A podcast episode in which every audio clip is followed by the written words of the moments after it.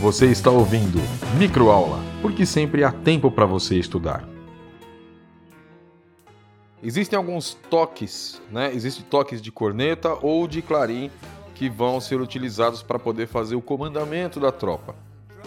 Existe um manual já específico para isso, o manual do Exército, não é alvo da nossa, é, do nosso estudo. E a gente só vai pegar os lembretezinhos que são mais importantes para a prova.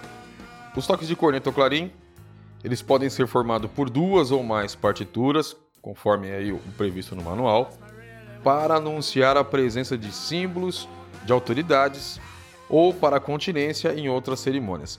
A gente já está acostumado a ver isso no nosso dia a dia, né, nas formaturas de, de, áreas aí, diversas unidades. Lembretezinho. Nas OPMs de cavalaria, todos os toques deverão ser executados por clarim. Essa é uma observação. Então, nas, nas OPMs, né, nas unidades de cavalaria, os toques não são por corneta, são por clarim. Para cada autoridade, existe um respectivo toque. Então, só para lembrar aí, dependendo da autoridade, para o comandante geral é um toque, para o governador é outro, para o comandante da OPM é outro, tá bom? E assim sucessivamente. Quando vocês ouvirem, ou né, quando vocês lerem na prova, a palavra dobrado, dobrado, canções e hinos, são todas relativas às músicas, né, às marchas que são tocadas pelas bandas marciais. Então não se esqueçam desse detalhe. Para tocar uma música, uma, uma música durante desfiles ou cerimônias militares, né? Eles podem ser tocados por bandas de música, desde que sejam músicas marciais e não sejam nenhum tipo de arranjo ou nenhuma adaptação uh, de música popular.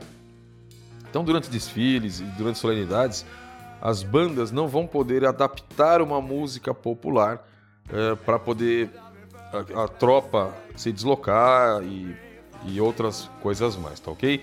Ela pode tocar sim para entretenimento, mas para a solenidade em si não pode ter isso, tem que ser música uh, marcial.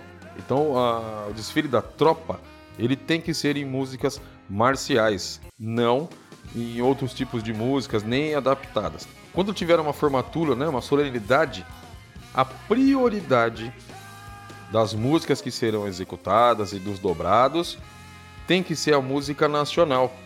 Para que isso? Para valorizar e estimular a nossa cultura, a cultura brasileira. Então essa é uma informação bacana. Sempre que houver formaturas solenes, a prioridade são das músicas e dobrados nacionais. Para quê? Para poder valorizar e estimular a nossa cultura.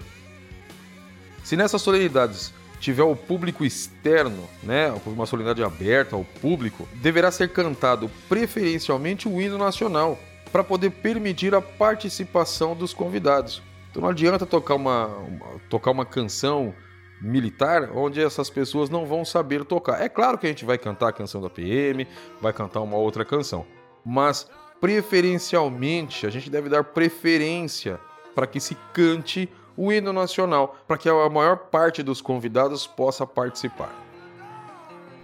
Você ouviu Microaula, porque sempre há tempo para você estudar.